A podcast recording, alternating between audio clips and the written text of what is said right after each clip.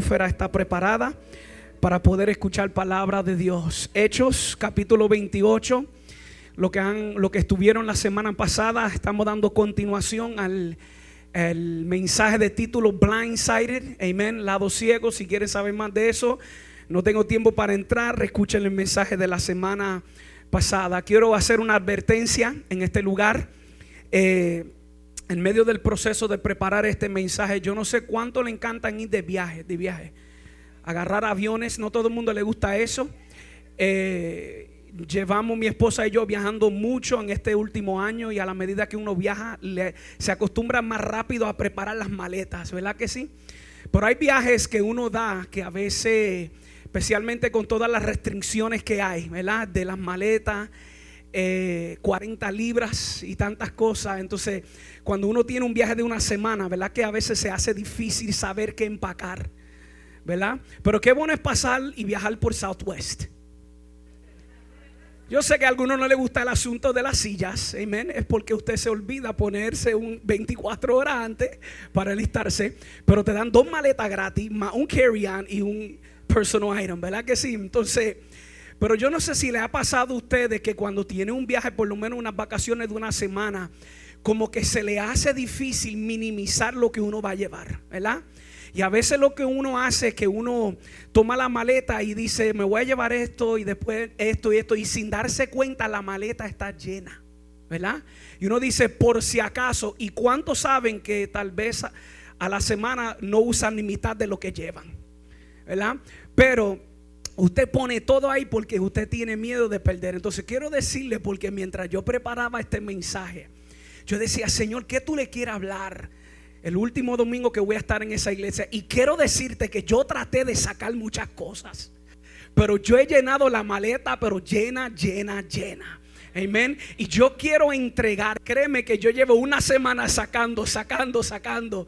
Pero quiero entregar todo cuanto Dios me ha dado para esta casa. ¿Cuánto dicen amén? Saludamos, no sé si el pastor nos está viendo, amén. Y estamos agradeciendo una vez más por esta oportunidad de poder estar aquí. Hechos capítulo 28, queremos ir al momento donde Pablo sufre naufragio en alta mar, luego del 27, amén, que nosotros hablábamos la semana pasada de lo que Dios nos ministró y nos habló cuando nos sorprende de repente una tormenta y escucha de camino a cumplir con el propósito de Dios. Este fue el resultado del naufragio. Y quiero leerlo. Mira cómo da la palabra de Dios en el nombre del Padre, del Hijo y la comunión del Espíritu Santo. Estando ya a salvo, supimos que la isla se llamaba Malta y los naturales nos trataron con no poca humanidad, o sea, con mucha hospitalidad, una hospitalidad sobresaliente. Porque encendiendo un fuego nos recibieron a todos a causa de la lluvia que caía y del frío. Entonces, habiendo recogido Pablo algunas ramas secas, las echó al fuego y una víbora, huyendo del calor, se le prendió en la mano. Cuando los naturales vieron la víbora colgando de su mano, se decían unos a otros, ciertamente este hombre es homicida. ¿A quién? Escapado del mar, la justicia no deja vivir. Pero él, sacudiendo la víbora en el fuego, ningún daño padeció. Ellos estaban esperando que él se hinchase y cayese muerto de repente, mas habiendo esperado mucho y viendo que ningún mal le venía, cambiando, cambiaron de parecer y dijeron que era un Dios. Y hoy nosotros queremos seguir el tema blindsided o lado ciego. Vamos al Padre, estamos ante tu presencia. Imposible es, imposible es predicar esta palabra, aparte de una intervención de tu Espíritu Santo, aquel que inspiró esta palabra en los corazones de los autores. Y por eso estamos pidiendo que sea el mismo Espíritu que esté aquí en este lugar, iluminando nuestros corazones con esta revelación que tú has entregado, Señor, a la humanidad. Háblanos, Señor, bendíganos. Para gloria y honra de tu nombre lo pido. Amén y amén. Se pueden sentar. Escucha bien porque para dar un leve resumen, como aprendimos la semana pasada y la introducción va a ser bastante rápido, pero quiero darte el contexto para aquellos que no estuvieron y tal vez aquello para refrescarle la mente. Vamos rápido, ¿están listos? Como aprendimos la semana pasada, Pablo sintió una directiva del Señor de ir a Jerusalén y luego recibió advertencia profética de creyentes fieles a lo largo del camino sobre el peligro y el encarcelamiento que allí le esperaba. Pablo testificó, escuche bien, públicamente de la increíble historia de su conversión en el camino de Damasco, declarando que Jesús es el Cristo. Los alborotadores religiosos respondieron acusándole de crímenes inventados. Se produjo un motín que condujo al arresto de Pablo. Pablo compartió su historia y el evangelio de Cristo con el senadrín y varios líderes antes de finalmente apelar a César. Esto lo llevó a viajar en barco a Roma. Pablo subió como un prisionero al barco junto a 276 pasajeros, entre ellos los amigos de Pablo, Lucas y Aristalco. Por eso el autor de hecho Lucas está escribiendo sobre lo que él está experimentando y viendo. A junto con muchos prisioneros, el dueño del barco, el capitán y también la tripulación. El viaje prosiguió, zarpando y atracando en diferentes puntos del recorrido, luchando contra el mal tiempo. Escucha bien, Pablo advierte sobre el peligro de viajar. Sin embargo, la tripulación optó por continuar hasta Fenice, creyendo que era un mejor lugar para pasar la temporada del invierno. Esta decisión, como aprendimos la semana pasada, resultó desastrosa. Los hombres se encontraron con una fuerte tormenta, con fuerza de huracán que azotó el barco e hizo imposible cualquier control del mismo. Mientras la tormenta azotaba durante días, el viaje se convirtió en una lucha desesperada por la sobrevivencia. Después de 14 días, 14 días de un clima tan severo que no se veía ni el sol ni las estrellas, todo parecía estar perdido. Pablo en medio de ese momento difícil se levanta y le recuerda su advertencia, pero también le ofreció aliento y esperanza. Mientras la tormenta destrozaba el barco, el centurión ordenó a todos que nadaran si era posible y se dirigieran hacia la tierra. Tal como el ángel le había profetizado a Pablo, todos sobrevivieron el naufragio y llegaron a una isla llamada Malta. Todos nadaron hasta la isla y cabalgaron sobre los escombros y llegaron sanos y salvos a la orilla. Después de un viaje angustioso, los pasajeros y la tripulación pudieron disfrutar del refugio seguro de su lugar de aterrizaje, la isla llamada Malta. Los maltenses se unieron a las víctimas del desastre de este barco tendiéndoles una mano. En palabras de Lucas, mostraran una bondad inusual. Malta, escucha bien, es una isla pequeña de unas 18 millas de largo y 8 millas de ancho. Está unas 60 millas al sur de Sicilia. En lenguaje fenicia, entiende esto, Malta se llama Melita, que significa lugar de refugio. Y para los pasajeros, los 276 aisiados, tripulantes y pasajeros del barco condenado, sin duda Malta llegó a ser un lugar de refugio. Ahora escuche bien con ese contexto es necesario no sobre aplicar esta historia en la vida real demasiado, pero sí es necesario ver cómo las descripciones de esta narrativa se relaciona tan fuertemente con nosotros y la vida que estamos viviendo. Si nosotros como estudiantes de la palabra no logramos sacar de las páginas de la Biblia lo que era una historia miles de años atrás y aplicarlo al contexto real de la vida, la palabra no tendrá vigencia para nosotros. Entonces hoy queremos utilizar algunos de los simbolismos y algunas de las cosas y descripciones de esta narrativa para poder aplicarla a nuestra vida, pero tener cuidado de no sobreaplicar lo que está pasando en este texto, que hacemos un pretexto y sacamos de contexto lo que Dios no quiere hablar. Cuando dicen amén? Escucha bien, porque la serpiente, que era una descripción importante desde el principio, cuando usted ve una serpiente, una víbora, es símbolo de Satanás o símbolo del enemigo. Es símbolo, escucha bien, de las fuerzas contrarias que vienen y atientan contra nosotros para poder impedir que nosotros podamos cumplir con la voluntad de Dios. Y Satanás siempre tiene sus maquinaciones, siempre tiene sus tropiezos y sus estrategias para de alguna forma detener la voluntad de Dios en nuestra vida. Y en el caso de Pablo, en el capítulo 27, era la tormenta que Satanás estaba utilizando. Y como la tormenta no pudo matar a Pablo, ahora en el capítulo 28, Satanás trata de utilizar una serpiente.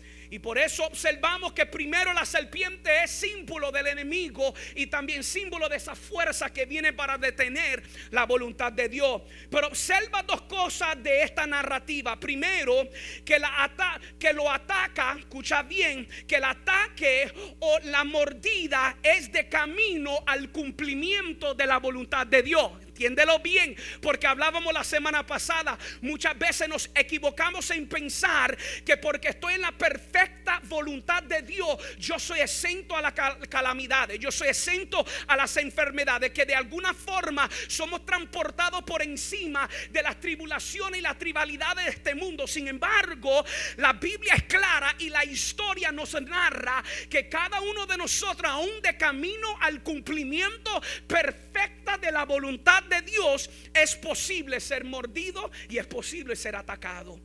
O sea, caminando en la perfecta voluntad de Dios, es azotado por una tormenta mortal y mordido por una serpiente venenosa. Mm. Y segundo, es mordido en la isla de Malta. Escucha esto que como dijimos antes significa lugar de refugio. Y hermano, escucha bien porque esta es la base fundamental. Según yo entiendo de lo que Pablo y los historiadores y los autores quieren quiere decirnos, ¿qué hacemos cuando en el lugar de refugio se convierte en el lugar de dolor? Y no quiero sobreaplicar esto, pero yo creo en este día que muchas veces para cada uno de nosotros, como expresaba nuestra hermana Giselle, porque ella no sale corriendo en el momento que recibe la noticia, porque la iglesia es el lugar de refugio. La iglesia como Pablo y toda la tripulación que ha sido azotado por las tormentas de la vida que Satanás ha lanzado de una forma tan mortal que a veces llegamos arrastrando pero cuando entramos por las puertas nos hallamos en un lugar de refugio. ¿Cuánto le dan gracias a Dios que este es un lugar de refugio? ¿Cuántos aquí han experimentado la mano de Dios y que este lugar ha sido un lugar de refugio?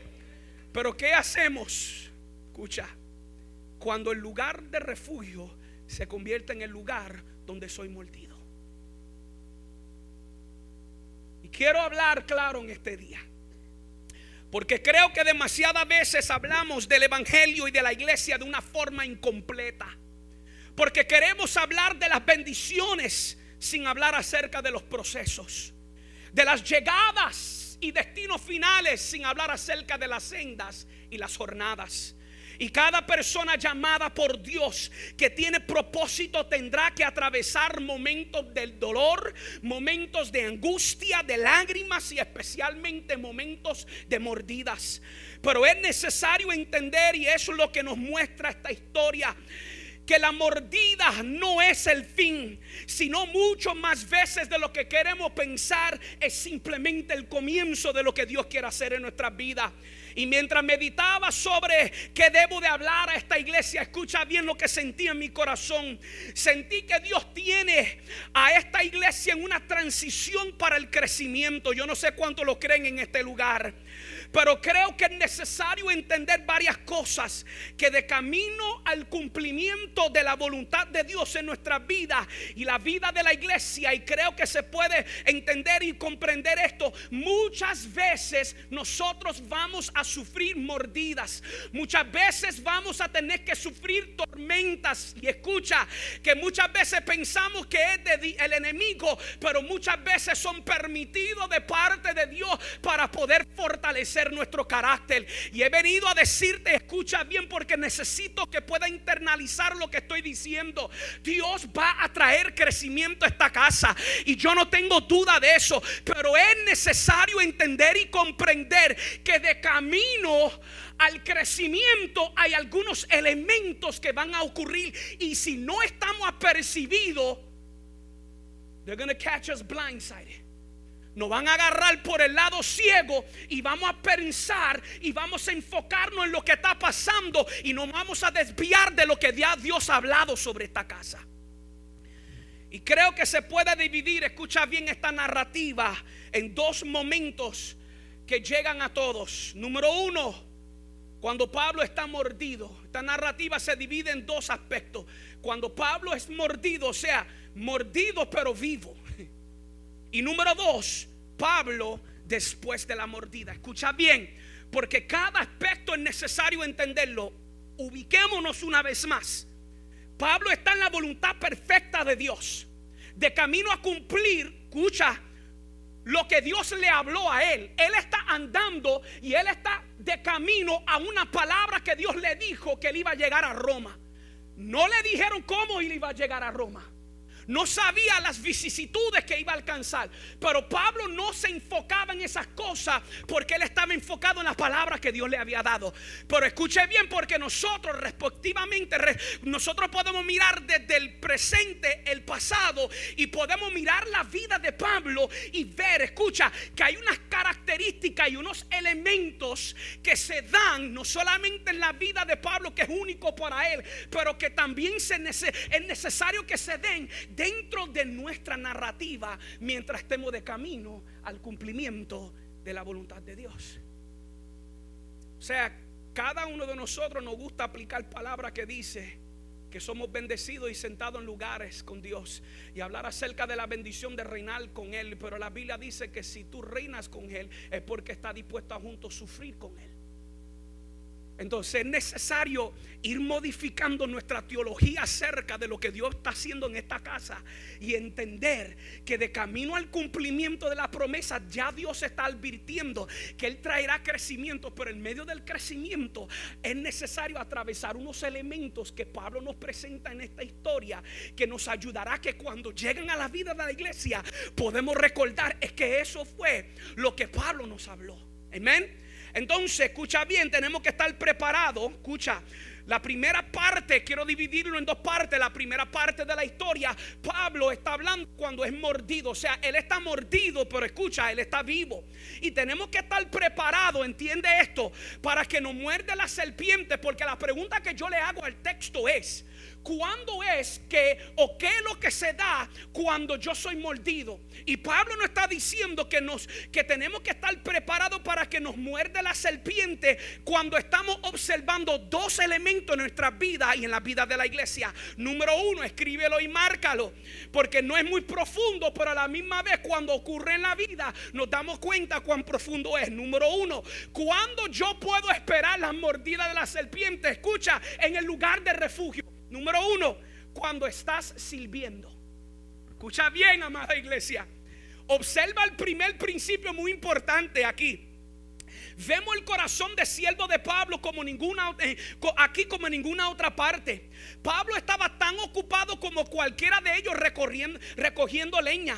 La realidad es que cuando tú estudias la historia, Pablo era el más libre entre todos ellos porque estaba allí, porque él estaba falsamente e injustamente encarcelado.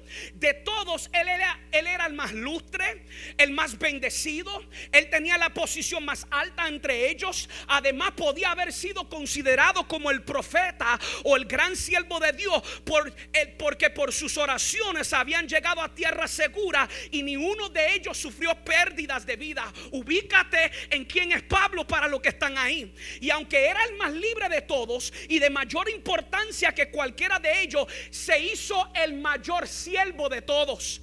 Pablo era un hombre humilde, un hombre abnegado y se rebajaba cualquier cosa en la que él podía ser útil incluso a recoger leña para hacer un fuego.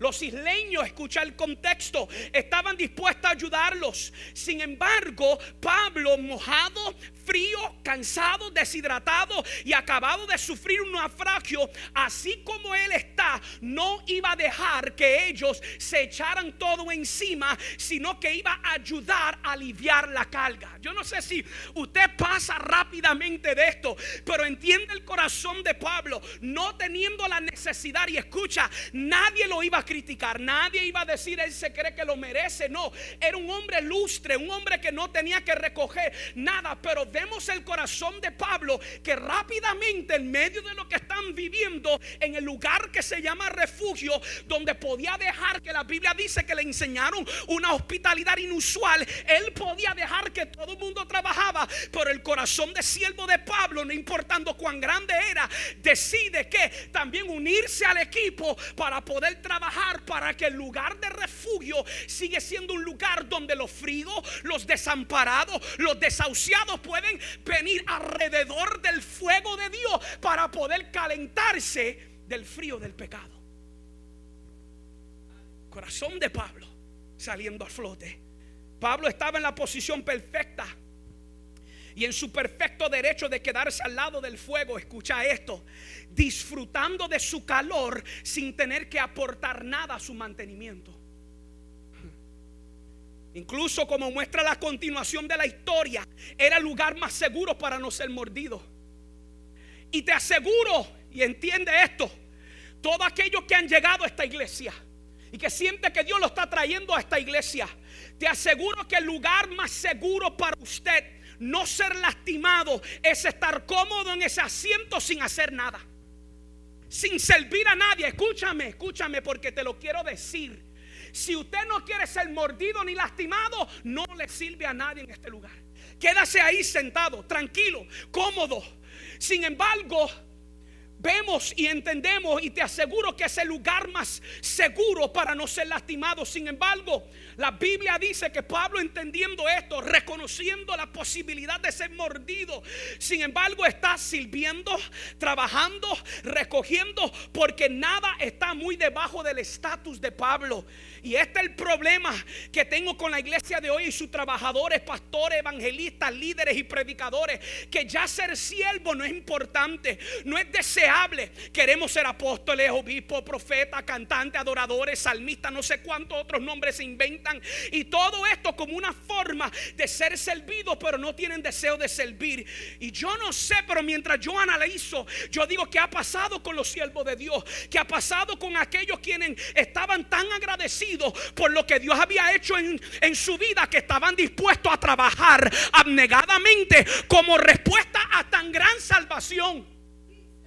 Yo me acuerdo hace siete años atrás, mi esposa y yo empezamos a pastorear en Orlando. Y uno de los primeros cultos, yo todavía me acuerdo del primer hombre que se convierte en mi iglesia, hermano José Cordero, un hombre borracho, un hombre que te digo que era arrastrado por las calles. Entonces, bebía. Él empezaba los, los, jueves y no te miraba hasta el lunes bebiendo y bebiendo. Todo el mundo llegaba a la casa de él. Él tenía varias neveras en su, en su garaje dedicado a eso. Recuerdo que la esposa siempre decía, va a ir conmigo el domingo a la iglesia. Sí, sí, mi amor, planchame las camisas. Y pues algo pasaba el sábado. Y cuando llegaba el domingo, no sé cómo decirlo, pues yo bien borico, una jumeta tenía. Yo no sé, eso ok. No, porque quiero tratar de mantener el nivel de... ¿Entiendes? Estamos por el internet y van a decir... ¿Verdad que sí? Entonces, él estaba y llevaba días así. Un y ella fiel todos los sábados, está bien mi amor, sabiendo que no iba a ir, planchaba la ropa y se lo dejaba afuera. Y un domingo ella se levanta, normalmente no lo despierta, ella se va a bañar y esto lo otro. Y ese domingo ella no le había planchado y el hombre sale y dice, pero ¿y dónde está mi ropa? Y él dice, ¿ropa de qué? Me dice, porque es que yo quiero ir contigo a la iglesia. Y la esposa fue corriendo, le planchó la ropa y el hombre tenía, dice, es que yo no me siento bien, la mente, el corazón, hay algo en mí, que yo no, me, yo no me siento bien y yo necesito ir a la iglesia. Y es interesante porque ese hombre llega a la iglesia y, quiero decir esto y luego voy a regresar al momento de la conversión. Luego se convierte este hombre para que tú veas cuán poderoso es la mano de Dios y yo le creo a Dios cualquier cosa. Escúchame, yo creo que Dios puede trabajar a través de procesos. Yo sé, hay gente que se convierten y le toma tiempo, tal vez empezaron fumando tres cajas y ya empezaron con dos cajas y una caja. Y yo tengo que entender que la gracia de Dios está trabajando en su vida. Amén. Si su teología no da para eso, la mía sí da para eso. ¿ok? Yo tengo que entender que la gracia de Dios es progresiva, pero también yo he visto la mano poderosa de Dios que viene sobre alguien al instante son librados. Tanto el que toma tiempo como el instante, Dios está todavía ahí, la gracia sigue vigente. Pero en la vida de este hombre, más de 30 años bebiendo arrastrado. Y él después que se convierte durante la semana llegó el amigo porque a veces pensamos nos convertimos y ya de repente estamos en una burbuja que nada nos puede tocar. No, las mismas tentaciones Dios nos salva pero nos coloca en la misma situación. Ese fue el argumento de Pablo. Tres veces yo he pedido que cambie de mí, que quita de mí este aguijón. ¿Sabe lo que Pablo estaba diciendo? Señor, tres veces yo he dicho, cambia mi situación. No cambia. Y Dios dice, es que yo no estoy interesado en cambiar tu situación, sino cambiarte a ti para tu situación. Y te voy a dar una herramienta para poder lograr eso que se llama mi gracia. Bástate de ella porque mi poder se perfecciona en tu debilidad. Es la gracia que nos da para habilitarnos en medio de lo mismo, pero actuar diferente. Y este hombre llega durante la semana y empieza a tocar. Los mismos amigos lo llamaban veterano porque era un veterano. Llega a la casa, veterano, ¿cómo está? Llegó y dice, ¿y, cómo están las cervezas? ¿Están frías? Y fue a la nevera y dice, ¿cuál tú quieres? Y esa, no, no, no, gracias, yo no quiero. ¿Cómo que tú no quieres? No, no, no, no. Gracias, yo no, yo no quiero beber. ¿Cómo que tú no quieres? Y yo, dice, no, no, es que ya yo dejé de beber. Que tú has dejado que el amigo empezó a reírse. Mira, si tú no bebes, yo no voy a beber. Y él decía, no, de verdad es que ya yo dejé. No, no, no, no, no, no, no, no. Y le dio la cerveza. ¿Y sabe lo que hizo veterano? Abrió la cerveza y se dio un trago. ¿Y sabe lo que pasó? Dice que fue el sabor más horrible que había probado en su vida. Lo escupió y dice, más nunca yo tomo otra cerveza en mi vida. Y eso fue hace siete años y medio atrás. Y yo te puedo decir que todavía ese hombre está perseverando. Pero lo más lindo de todo esto, ¿sabe lo que pasó? Que yo todavía me recuerdo el día que se convierta a Cristo. Empiezo a orar por él con la peste, alcohol y todo. Y ese hombre empezó a brincar y empezó a saltar. Dios lo llenó con su Espíritu Santo. Yo no sé si habló en lengua, pero yo sé que fue lleno del Espíritu Santo. Su teología, ya usted brega con eso. Dios lo llenó de su Espíritu Santo. Empezó a saltar y brincar. Y después del culto, ¿sabe lo primero que me dijo? Pastor, ¿qué yo puedo hacer en esta casa para servir a Dios? Escúchame, hermano, porque tal vez usted miraría esa conversación y usted está esperando una, tal vez él se convirtió y de repente el Espíritu le dio todas las profundidades, riquezas teológicas de lo que era justificación por la fe y de repente, ¡pum!, sus ojos se abrieron decía, pastor, ahora yo entiendo lo que es la justificación por la fe. Pero ¿sabe lo que él dijo? Un corazón que había topado, se había topado con la gracia de Dios. Pastor, ¿cómo yo puedo poner mi vida al servicio? Hermano, es que usted no es miembro todavía, es que yo no quiero micrófono, yo no yo puedo tengo que para limpiar paño, yo tengo que ser miembro, para recoger la basura, yo tengo que ser miembro. Pastor, déjame llenar todo la parte atrás de, de, de, de los bancos con los sobres de diezmo y ofrenda. Pastor, ¿qué yo puedo hacer? Porque un corazón que verdaderamente se ha topado con la gracia de Dios, naturalmente sale de ti el ser siervo. Cuando tú ves gente que no quieren servir, es porque de alguna forma el orgullo ha entrado y ha apocado y ha apagado la voz del Espíritu en su vida, porque un corazón impactado por la presencia y la salvación tan grande quiere decir cómo yo puedo servir. Fueron sus primeras palabras. Pero ¿qué ha pasado con la iglesia? Que gente están siendo convencida pero no están siendo convertidas. Porque estos son elementos básicos de lo que era la fe cristiana. ¿Y sabe qué? Necesitamos recuperar el corazón de siervo en este tiempo. Los siervos de Dios están en peligro de extinción. Y el problema que ya esta mentalidad está infiltrando en los bancos y en la congregación. Ya queremos venir a disfrutar de un culto muy organizado y unas actividades muy bien elaboradas sin aportar nada. Oh, oh. Y yo sé que esto duele, Pero como Pastor Rafa no está aquí en mi iglesia, él le da palo, él le dice a la iglesia lo que yo no le digo, pues yo le voy a decir a ustedes lo que él no le dice. Y como, yo le digo a la gente, como yo soy pastor y yo dependo del salario, lo que a mí me importa es que cuando yo llego a mi iglesia la semana que viene, mi llave todavía abre la puerta de la iglesia. Pero si no me invita a predicar, yo digo, Señor, pues yo no vivo de ser evangelista. De hecho, no se puede vivir de evangelista aquí en Puerto Rico. Anyways, pero anyways, pero yo le decía, lo que se ríen saben lo que estoy diciendo. Entonces, pero yo te voy a decir esto, porque entiende esto, yo miro esto y el problema que yo he visto que está infiltrando en la iglesia.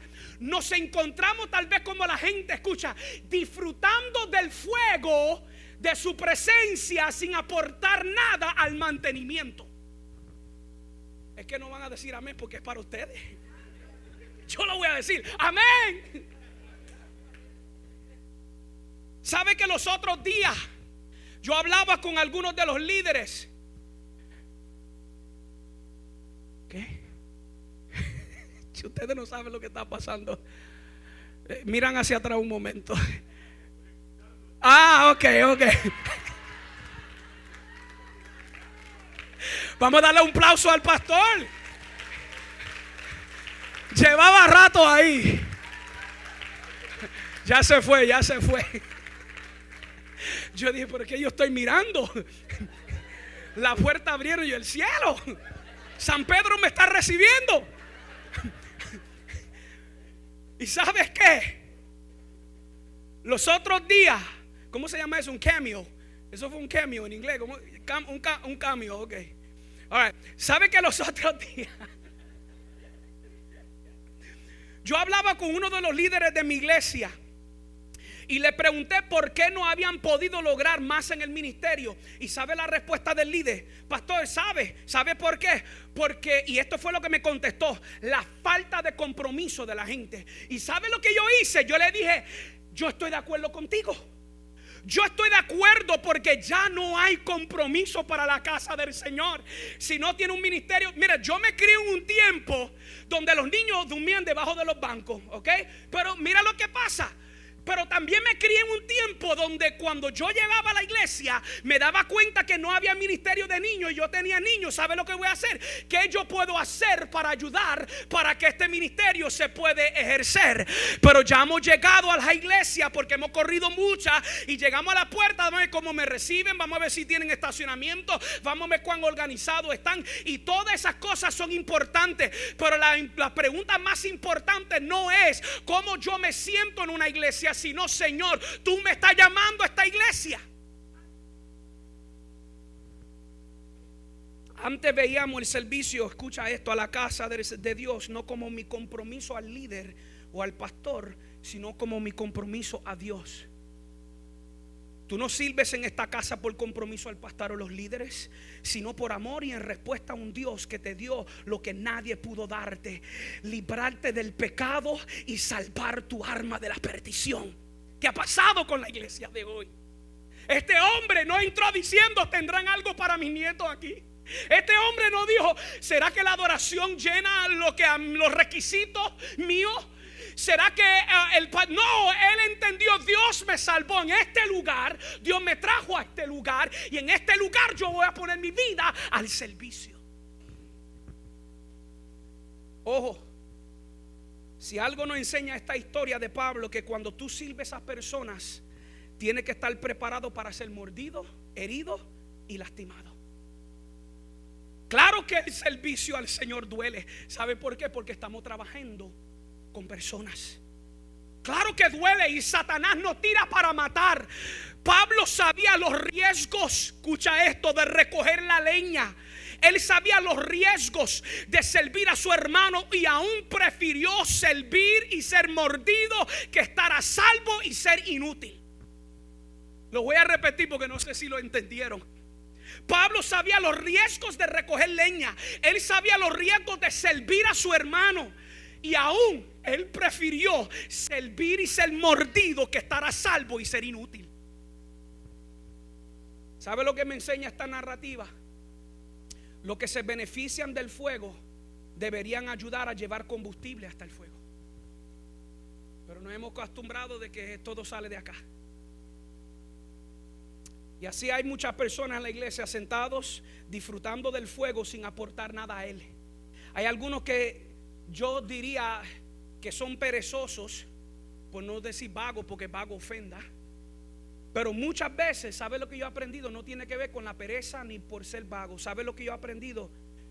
Tiene que ver con el temor de haber sido lastimado como cargan un bagaje de tanto dolor, tantas marcas, tantas heridas, y usted puede enumerarlos, salieron del movimiento que tal vez fuerte, legalista, que lo atropelló, o tal vez salieron de un lugar donde pusieron todos sus talentos al servicio de Dios y fueron lastimados, y muchos llegan adoloridos y lastimados esta casa, un lugar que se supone que sea refugio y el lugar donde yo soy mordido y llegan a este lugar. Y sabe que Pablo ya había pasado tantos naufragios, tantas situaciones, apedreados por haber predicado el Evangelio. Y sin embargo, lo que a mí me encanta que Pablo dice, pero yo prefiero servir y ser mordido que no hacer nada y ser inútil que estar cómodo.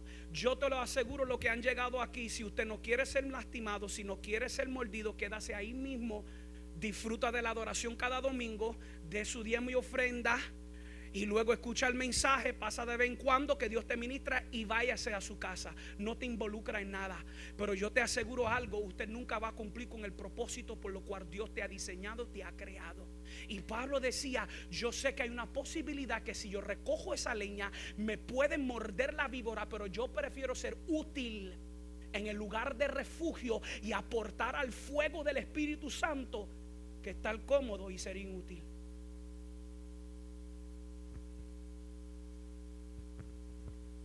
Pero tengo noticia para ti. Mientras estás sirviendo, hay una gran posibilidad de ser mordido, lastimado, herido. Y es más fácil y menos riesgoso. Eso te lo acepto y si te quedas inmóvil. Pero hay una promesa. La mordida no te va a matar. En inglés hay un dicho que dice, if it doesn't kill you, it's going to make you stronger. Si no te mata, te va a hacer más fuerte. No, escucha esto.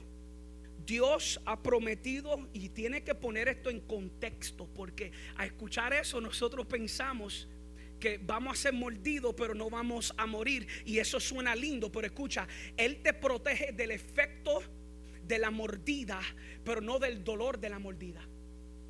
¿Tú le escuchaste? O sea, porque a veces pensamos, o sea, Él te va a proteger del efecto final, que es la muerte, pero no del efecto inmediato, que es el dolor. Hermano, Dios está haciendo algo grande en esta casa. Y no quiero mentirte, duele servir, hay riesgo, pero prefiero los riesgos que ser inútil en el reino de Dios. Entonces no solo tenemos y tenemos que ir rápido, que estar preparado para ser mordido de la serpiente cuando estoy sirviendo, pero número dos, pastor, ¿cuándo debo de estar apercibido para que no me agarre el lado ciego, so I'm not blindsided? Cuando yo tengo que estar apercibido, número uno, cuando tú tomas la decisión de servir, tú tienes que estar dispuesto a ser mordido. Pero entiendo, me duele, pero no tiene el efecto mortal y prefiero ser mordido que estar como y ser útil. Ok, pastor, ¿cuál es lo segundo? Segundo, tú tienes que estar preparado para ser mordido cuando sale o cuando hay fuego, salen las serpientes. Suena bien pentecostal, ¿verdad?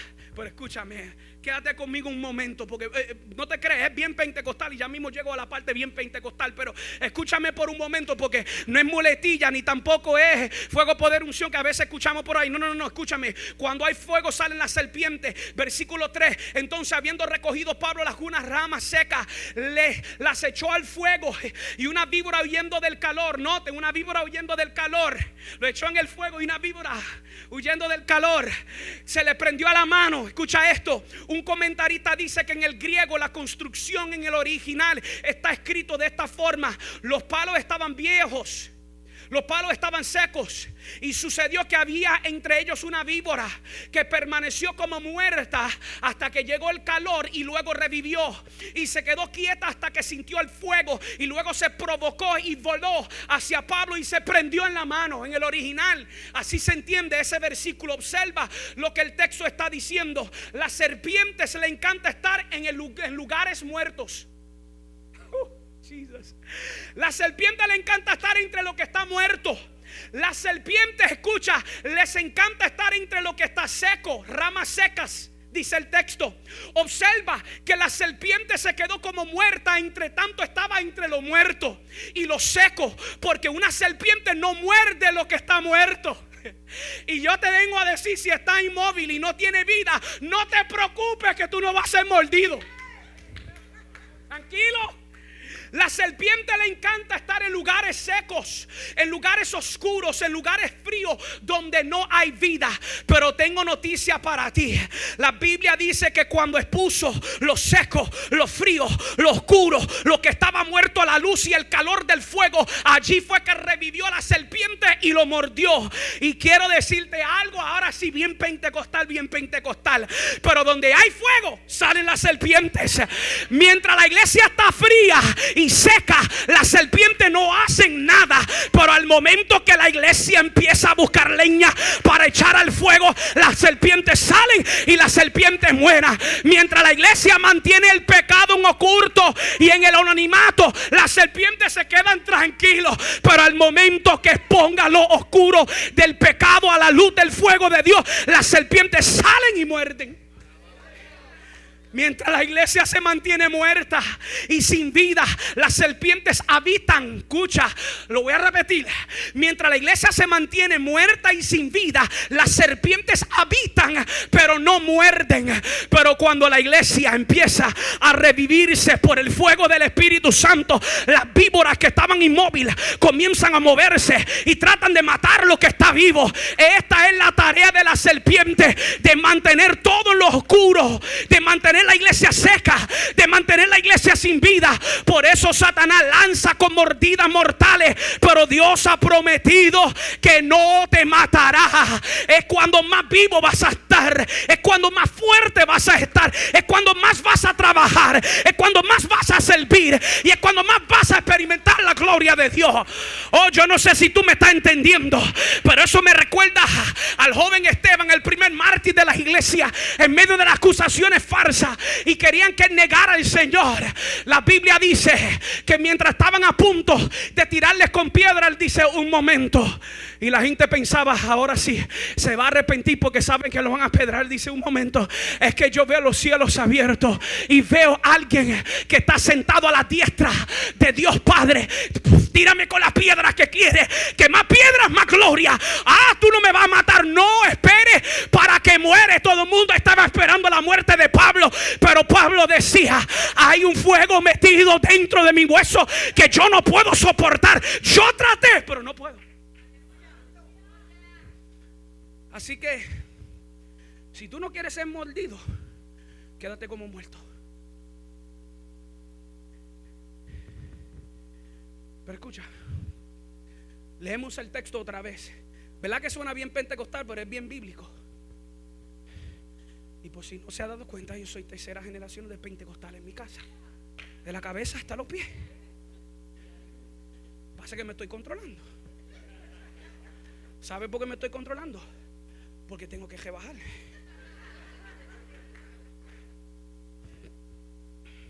Leemos el texto una vez más. Porque hay algo importante aquí. Pero esta vez combinado, escucha, vamos a leer esto seriamente y responsablemente. Vamos a leer este texto otra vez, pero vamos a combinar el 4, el 5 y el 3. No, escucha. Entonces, habiendo recogido Pablo algunas ramas secas, versículo 3, las echó al fuego y una víbora huyendo del calor se le prendió a la mano. El fuego fue que sacó a flote, ¿verdad? La víbora. Versículo 4. Cuando los naturales vieron la víbora colgando de su mano, se decían unos a otros, ciertamente, este hombre es homicida. ¿A quien escapando del mar? la justicia no deja vivir. Versículo 5, pero este, aquí donde tú tienes que combinar el versículo 3 con el versículo 5. Pero él sacudió la víbora, ¿dónde? ¿Dónde? Y ningún daño pareció. Escucha, escucha, que a veces queremos correr rápido por estos textos, pero detengámonos ahí un momento. Escucha, porque hay un principio aquí. No le temas a la víbora ni a sus mordidas, porque observa qué fue lo que causó que salieran las víboras y lo mordió. ¿Qué fue lo que ocasiona eso? Fuego. Pero, pero ¿qué fue lo que mató a la víbora? ¿Qué fue lo que lo sacó? ¿Y qué fue lo que la mató? El fuego. Lo mismo que lo saca lo mismo que lo va a destruir. Escucha, aquí vienen los pentecostales. ¿Sabe que los pentecostales y los coritos no estaban locos nada? Escúchame, escúchame. Si no fuera por el fuego, ¿dónde estaría yo? Si no fuera por el fuego, ¿dónde estaría yo?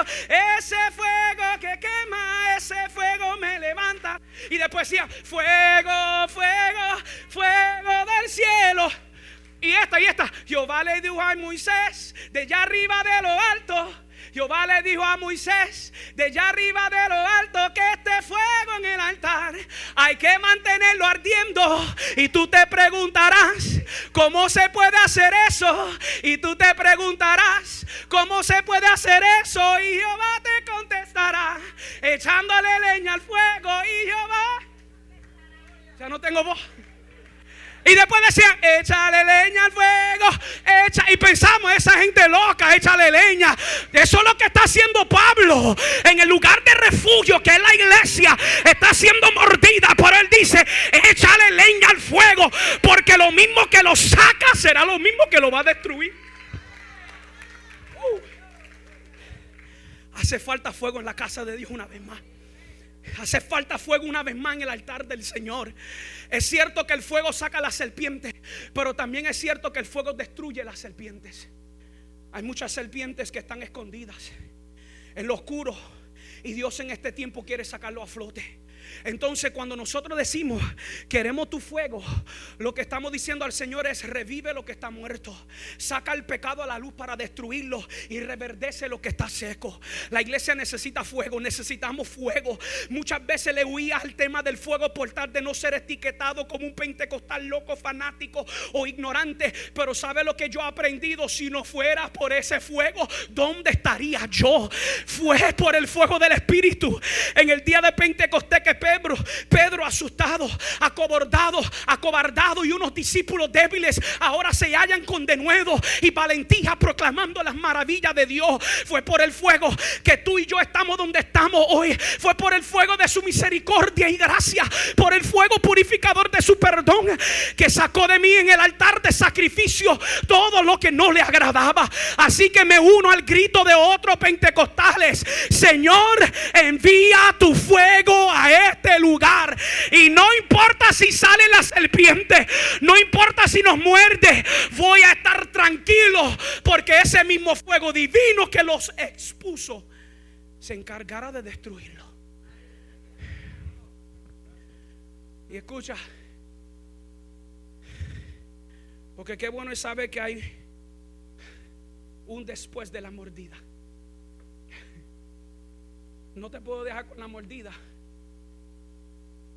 Porque si te dejo con la mordida, no va a entender cómo reaccionar. Porque es bueno saber que mientras yo silbo soy mordido y no me voy a morir. Y que el fuego saca la serpiente, pero mata. Pero escúchame, porque aunque mata la serpiente, no tiene un efecto mortal en mi vida, todavía me sigue doliendo cuando me hiere. Pero Pablo dice, yo te voy a decir lo que te va a pasar, pero también te tengo que decir cómo tú debes de reaccionar después de la mordida. Porque el problema que tiene es la iglesia donde aquí habitamos. Terminamos con el fuego, poder, la unción y qué lindo. Pero cuando saben que cuando termina la adoración y ese momento eufórico llego a mi casa y todavía tengo dolor.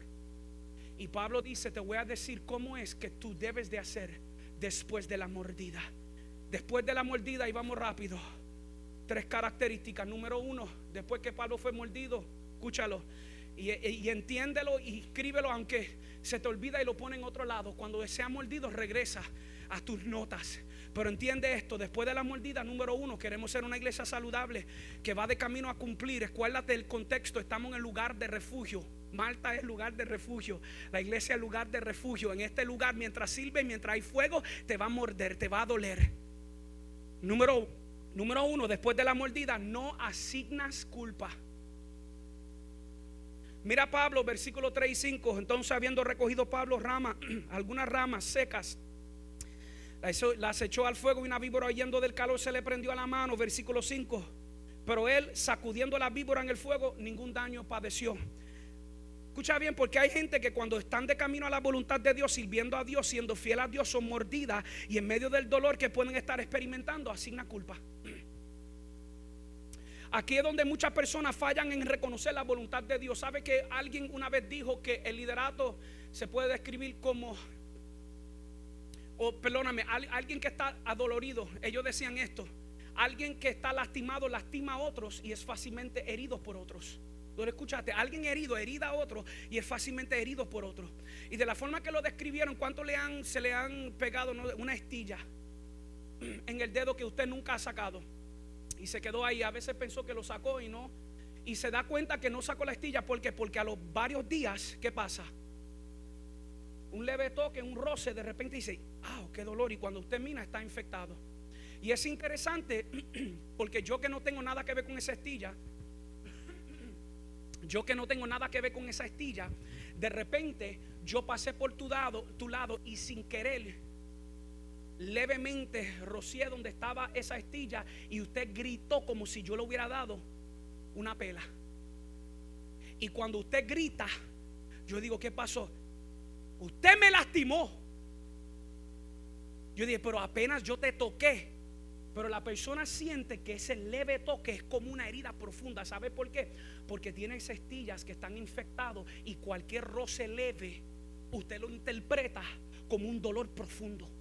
Así son las heridas. Y el problema es que cuando la gente son mordida, el problema es que como no procesan lo que pasan, empiezan a asignar culpa. Y aquí donde muchas personas fallan en reconocer la voluntad de Dios. Pablo está experimentando una montaña rusa de emociones y experiencias. Pero interesante, escucha esto, él no permite que estas experiencias, y note lo que dice, mira lo que estoy diciendo, Pablo no permite, gracias a Dios, Pablo no permite que estas experiencias, tanto los sufrimientos como lo sobrenatural, dicta su reacción. Tiéndelo, escúchame. Lo sobrenatural es positivo, sí, si te enfoca en el Dios de lo sobrenatural. Pero si tu enfoque hacia lo sobrenatural y lo que Dios ha hecho dicta tus reacciones y el día que Él no da lo que tú esperas, entonces Pablo es interesante. Él no está dejando ni que los sufrimientos ni lo sobrenatural dicta su reacción. Observa. Sufrimiento, él es falsamente acusado por los, religiosos y es encarcelado. Sobrenatural, sus amigos Lucas y Aristarco lo acompañan en el viaje. Y créeme que no hay nada que más revela lo sobrenatural de Dios en la vida del creyente que hayan amigos que atraviesan lo difícil conmigo. Sufrimiento, se levanta una tormenta mortal. Sobrenatural, son librados y llegan a tierra seca. Malta, sufrimiento mordido por una serpiente. Sobrenatural, ningún daño padeció. Todos estos elementos tratando de formar y dictar sobre Pablo su reacción y su carácter. Pero es interesante que Pablo no deja que esto lo molesta. Él no gritó, ¿por qué Dios? Ya no puedo aguantar más de esto. O, o tú no ves que estoy sirviéndote, siendo fiel a ti. Yo no hice esto, yo no deseé esa posición. Fue el líder que me llamó y yo sentí que tú me estabas llamando. Pablo no miró a aquellos que estaban sentados cerca del fuego y dijo, gente perezosa, vaga, que no hacen nada. Si hubiera recogido la leña ustedes, esto no me hubiera pasado. Pablo no asigna culpa. Escucha iglesia porque queremos ser personas percibidas conscientes de quién es Dios y lo que Él está haciendo, personas que conocen su destino y el Dios de su destino.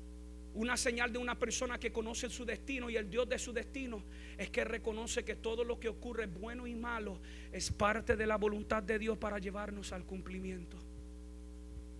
Y eso es lo que usted no ha entendido. Es interesante porque en realidad la víbora no mordió a Pablo, dice el texto. Dice que se le prendió a la mano. Y escucha porque esto cambia la escena y su aplicación completamente. Porque no fue una simple picada o mordida, sino que le prendió, se le prendió a la mano. Prendió en el griego significa encajar, para no soltar, sujetar, agarrar. Por escucha, porque también significa dos términos que creo que es el enfoque de Pablo. Número uno, esa palabra viene la palabra que significa en el griego atar. Atar.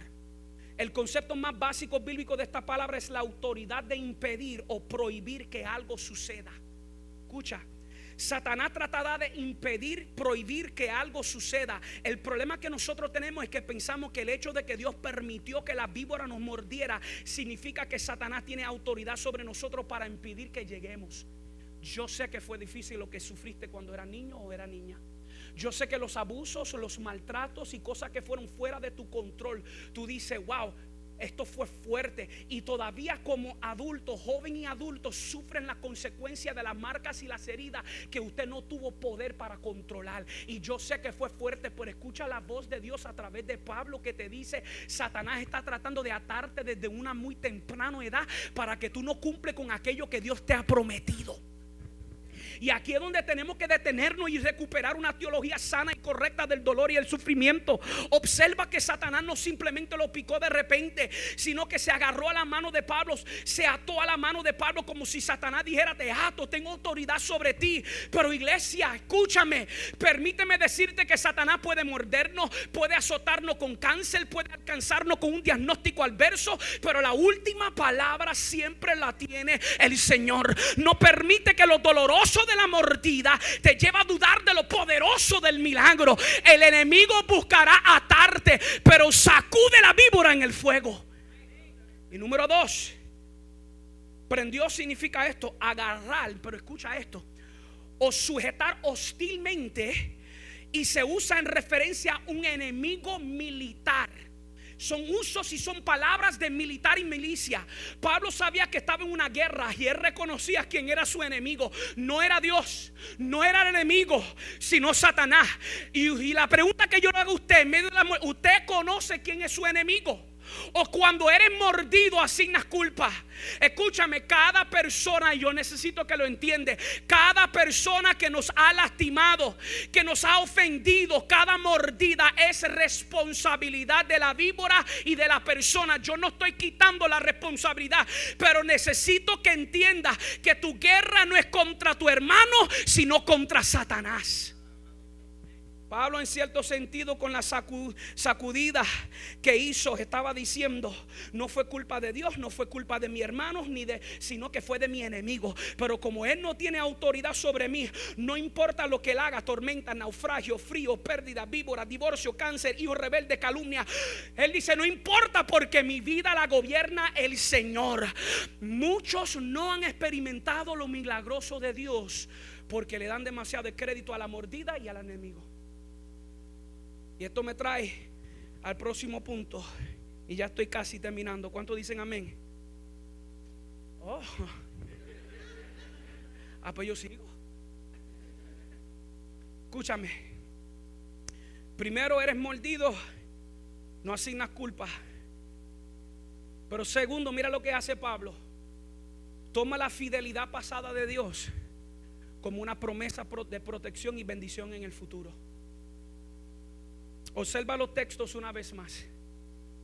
Recogió las ramas, las echó al fuego, una víbora se le prendió a la mano, pero él sacudió la víbora en el fuego, ningún daño padeció. Pablo podía tomar la fidelidad de Dios del pasado como una promesa de protección y bendición del futuro. la fidelidad de Dios era el tema dominante en esta historia. Cuando la Biblia habla de la fidelidad de Dios y cuando Pablo medita sobre esta fidelidad, significa que Dios es inmutable, no se mueve en su naturaleza, Él es fiel a su palabra, ha prometido la salvación a su pueblo y cumplirá su promesa para siempre. Él es digno de confianza eterna por más improbables que parezca a sus promesas. Por más que el hombre promete, escuche, este está sujeto a elementos que están fuera de su control.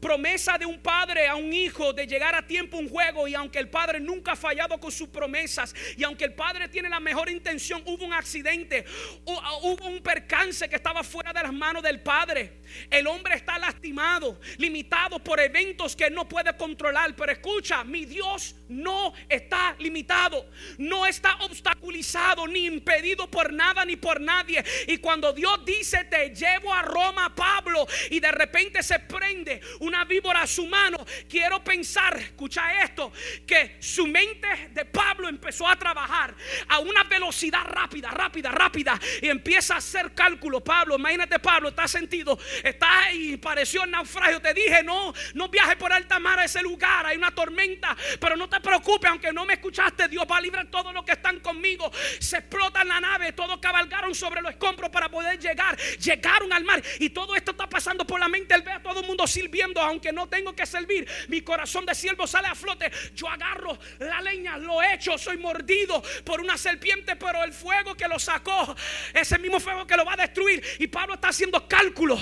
Y me imagino que segunda de Corintios capítulo 11, versículo 23, 28 salió azote sin número, en cárceles más que cualquiera.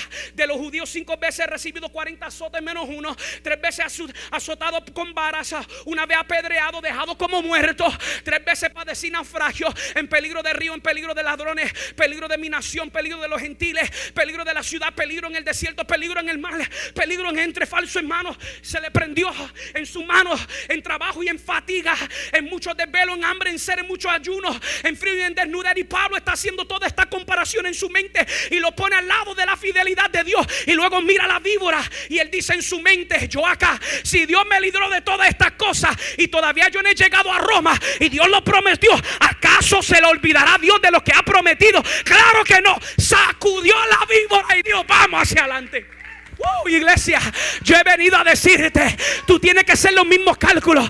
Si Dios lo hizo en el pasado, lo puede hacer en el presente. Y mi futuro también estará seguro. Empieza a hacer los cálculos. Cuando yo le pedí de esta situación imposible, de repente Dios respondió. ¿Qué pasó aquí? Era improbable, sí, pero la fe existe en lugares donde la razón no puede existir. Tú tienes que hacer las cálculos y cuando te muere la víbora, por eso tú lo puedes sacudir. Por la fidelidad de pasada de Dios. Ayúdame a respirar.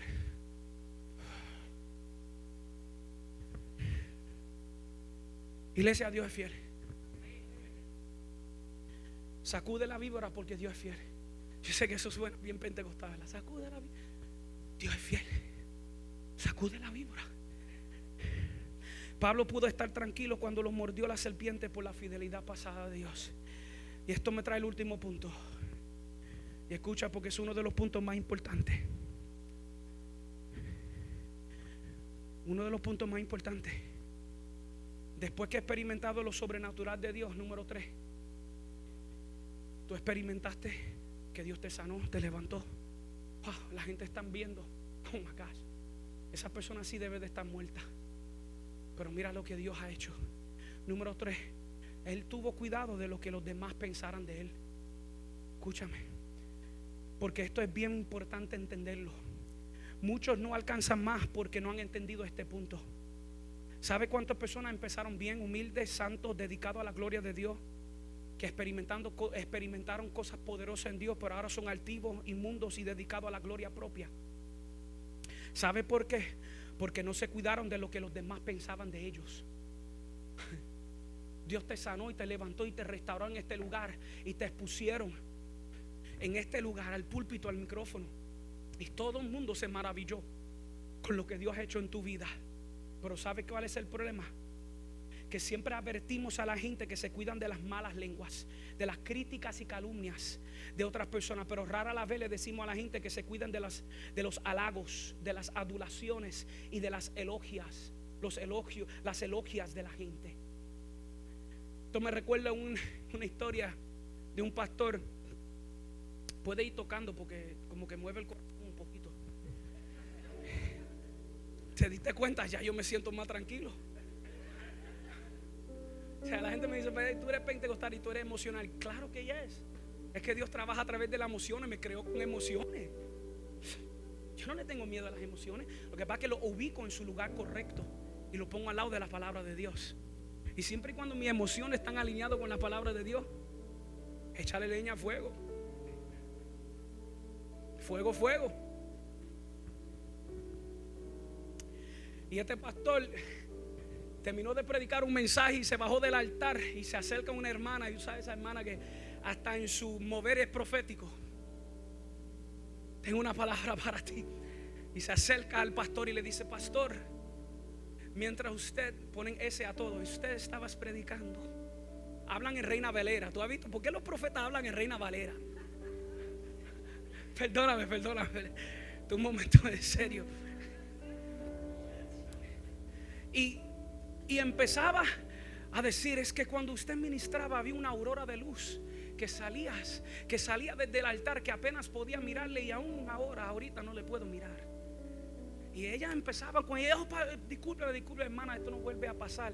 Dijo, ¿qué? Yo decía, es que me puse mucho gel en el pelo y la luz del gel reflejaba y esa fue la luz que lo cegó. Dios le bendiga y se fue. ¿Sabe lo que el pastor estaba tratando de hacer? Desviar la atención, de no alimentar mucho, porque se cuidaba de la gente. Es como la historia que yo le digo a todos los estudiantes que toma homilética conmigo. Y mientras yo le estoy dando la clase, yo recuento una historia de un pastor anciano. Llevaba años en el ministerio, humilde, no tenía mucho conocimiento profundo, no era muy elocuente, pero un hombre de Dios, profundo en su espiritualidad intimidad. La iglesia estaba llena. Y había un joven que fue a estudiar. Y luego de terminar su estudio, había terminado ese semestre de homilética y se dio cuenta todos los errores que el pastor anciano había cometido. Pero el hombre ahora tenía las herramientas y él estaba comentando con algunos de hermanos de la iglesia, wow, si a mí me dan la oportunidad para predicar, tú verás cómo ese lugar se prende y no se quiere acabar. El pastor anciano estaba escuchando de lejos, pero el joven no sabía. Y luego de un tiempo, antes que terminó el, eh, evento donde estaba, dice, fue al joven y dice, joven, qué bueno verte, sí, pastor, usted se encuentra bien, se ve fuerte, qué bueno. Y le dice, necesito un favor suyo. Dime, dígame, pastor. Y le digo, la semana que viene, ¿usted cree que me puede predicar en el culto del domingo? Claro que sí, pastor. Será un honor y un privilegio para este siervo predicar. Se fue para su casa, preparó un mensaje tremendo.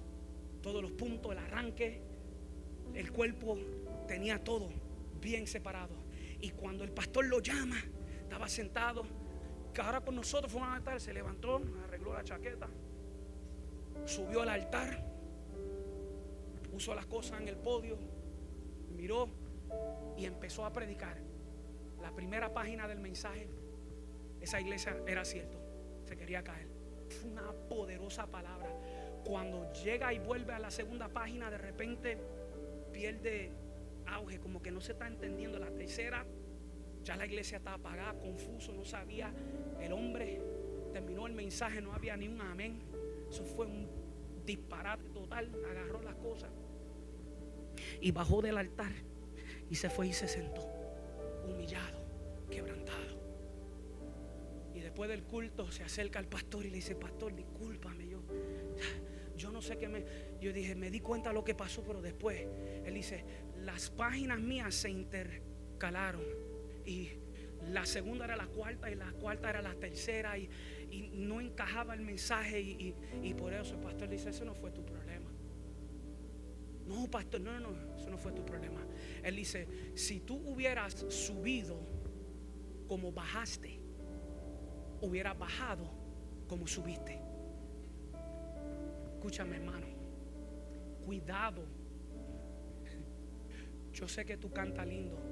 Yo sé que está estudiando y yo sé que Dios te está usando. Yo no tengo duda de eso.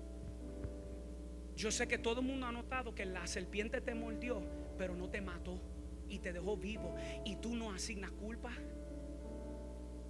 Tú estás sano y salvo. Pero ten cuidado de lo que la gente puede decir. No negativamente, sino positivamente. Note la inconsistencia de la gente. Versículo 4. Mira, para que tú veas la historia. Cuando los naturales vieron las víboras colgando de su mano, se decían unos a otros que ciertamente este hombre es homicida. ¿A quién? Escapando del mal. La justicia no deja vivir. Y luego que sacude la víbora y ningún daño fue hecho, ¿qué fue lo que pasó en el versículo 6? Dos versículos más después. Este hombre es homicida. Este hombre sí que escapó del mal, pero se sabe que no es. Porque me imagino que los naturales ya estaban escuchando. Este hombre, hecho oró terrible. En medio, mira, el barco se estaba haciendo canto y este loco se para diciendo yo, y que todo el mundo dice que inocente ya, en la cárcel inocente. Y de repente dice, pero mi Dios me habló y nadie se va a morir. ¿Qué? El barco se va a perder y nadie se va a morir, imposible. Pero mira, estamos aquí. Y los naturales, me imagino, wow, qué terrible. Y de repente una vibra... No, todo lo que tú me dijiste se cae de la mata. Pero luego en el versículo 6 que él no sufre ningún daño, ¿cuál fue la reacción rápida, inmediata? Ellos estaban esperando que él se hinchase y que cayese muerto de repente, más habiendo esperado mucho y viendo que ningún mal le venía, cambiaron de padecer y dijeron, ah, no, este entonces es un Dios. ¿No suena esto un poquito como la Semana Santa? Josana y a la semana crucifíquenle. Por eso tú no puedes atender la voz de la gente. Pablo entendía algo que muchos predicadores no entienden hoy. Dios no, no, salvó a Pablo de la tormenta solo para permitirle morir de la víbora porque estaba protegido. Pero escucha, le fue prometido que iría a Roma en Hechos 23, 11. En Hechos 23, 11, antes del naufragio, le dice que es necesario que testifique también en Roma. Y Pablo aún no había llegado a Roma. Pero no era tanto que nadie podía detener a Pablo, escúchalo, escúchalo bien. Sino que nadie detendría, detendría el cumplimiento de la promesa de Dios en la vida de Pablo.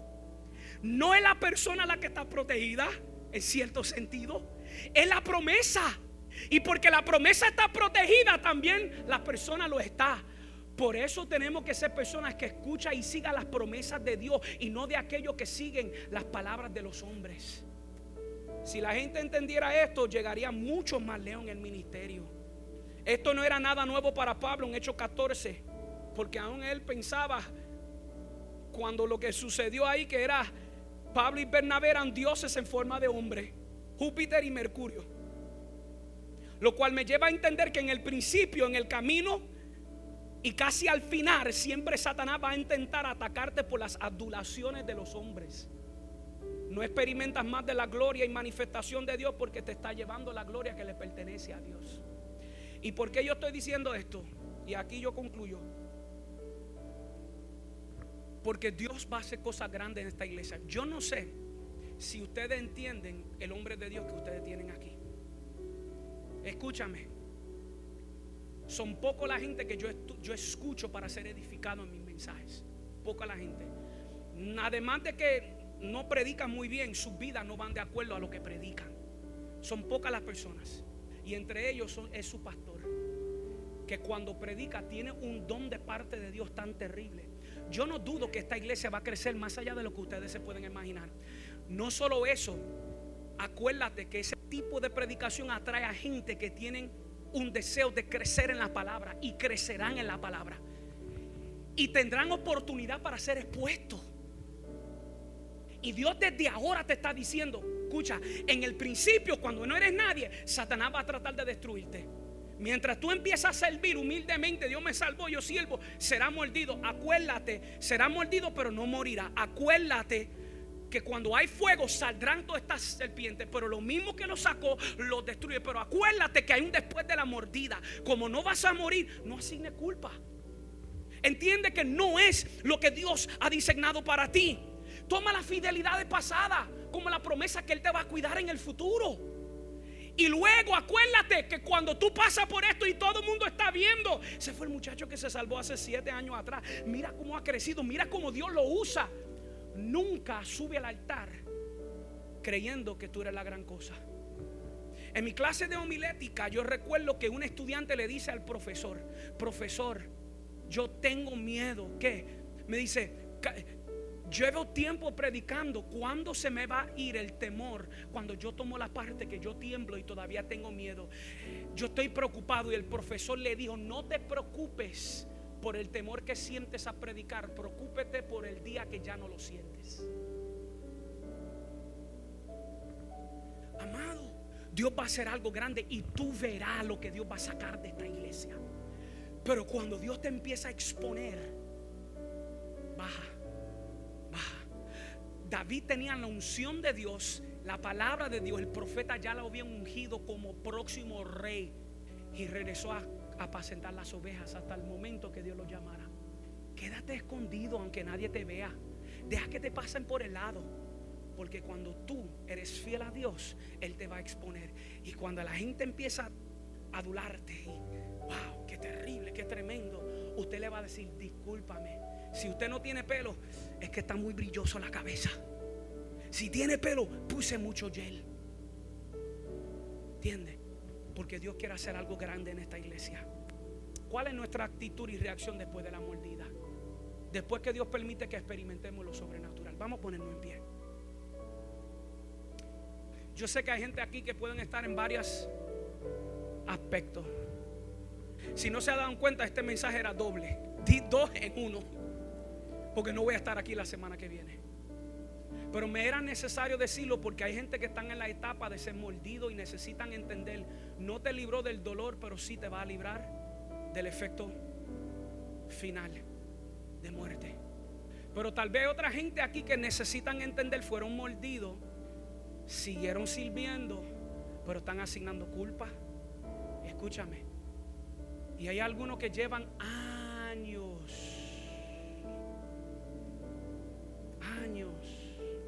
Yo no estoy diciendo que la persona que te lastimó no fue responsable. ¿Sabe lo que estoy diciendo? Ellos son responsables. Pero escúchame, para que tú lo puedas entender. Ellos son responsables, pero Dios es soberano. Y si tú puedes tener esa perspectiva, Ruth, en medio de la pérdida de sus dos hijos, quedó con dos nueras. Una la abandonó y la otra se quedó con ella. Que ella podía hacer con una nuera que no era ni de su pueblo. Perdóname, Noemí. ¿Qué podía hacer con Ruth que no era ni de su pueblo? ¿Y sabe cuál fue la proclamación de Noemí? Qué cosa terrible. Escucha, que la mano de Dios ha venido en contra de mí. Tú dices, eso está, no, eso es, eso es la expresión más poderosa en toda la historia. Que ella pudo reconocer que aún lo malo era parte, lo aparente malo era parte de la mano de Dios. Tú puedes, o sea, esto es una teología que trasciende que dice que aún lo difícil que yo he sufrido, tengo que reconocer que es parte del plan de Dios. Claro que, claro que la persona que, que te lastimó es responsable ante Dios, pero sabe que tu pelea no es con esa persona. Y el problema es que tu sanidad, tú, tú crees que tu sanidad viene de esperar el perdón y el arrepentimiento de esa persona. Vivirás una vida amarga y oscura, muerta. Porque esa gente sigue viviendo tranquilamente, se ríen, mira los Facebook, postean la foto de todos los viajes que han ido, feliz de la vida. Y usted sigue amargo, triste, quebrantado. Me encanta Pablo, él no asigna culpa. ¿Cuál es nuestra actitud en medio de la mordida de la vida? Escúchame, ubiquémonos en el lugar de refugio. El lugar que se supone que sea refugio y somos mordidos. Dios nos advierte nos advierte antes para lo que Él quiere hacer en el futuro. Cline tu rostro por un segundo, quiero orar. Padre, he predicado tu palabra. Señor, tú conoces la necesidad de este pueblo, yo no la conozco. Tú conoces cada corazón, cada herida, Señor, cada marca, Señor, cada cosa que ha pasado en su vida que aún ellos no entienden ni comprenden. Tú conoces las lágrimas que ellos han botado y han derramado. Pero tu palabra dice que tú tienes nuestras lágrimas en tu redoma. Uh, cada una de ellas. La del impío cae a la tierra sin esperanza y sin propósito. Pero tú guardas nuestras lágrimas en tu redoma. Gracias Señor. Porque tú eres un Dios que mira el dolor y las marcas. Así con los ojos cerrados el altar está abierto. Yo no sé en cualquier etapa tú puedes estar. Si tú sientes que la palabra te ha ministrado, yo quiero que tú corres a este altar. Yo quiero ministrarte. Tal vez te encuentras en la primera parte sirviendo en el lugar de refugio y fui lastimado. No necesariamente tiene que ser este lugar. Puede ser otro lugar donde fuiste lastimado, herido, mordido y te hallas en esa situación. O tal vez después de la mordida y tú dices, pastor, yo te he escuchado, pero no sé cómo, no sé cómo. En medio de este proceso y esta situación, yo no sé cómo. Yo puedo no asignar culpa. Yo no sé cómo. No puedo asignar culpa. El altar está abierto. No quiero tomar mucho tiempo porque yo sé que he tomado y yo sé que la palabra ya tiene el poder para ministrar. Pero yo sí quiero dar la oportunidad si tú sientes que Dios te está llamando y Él te quiere ministrar y tú dices, pastor, yo necesito responder esa palabra. Aquí estamos para poder ministrar mientras la, la adoración está en este lugar y canta algo mientras nos ministra el corazón. Dios quiere trabajar con nosotros.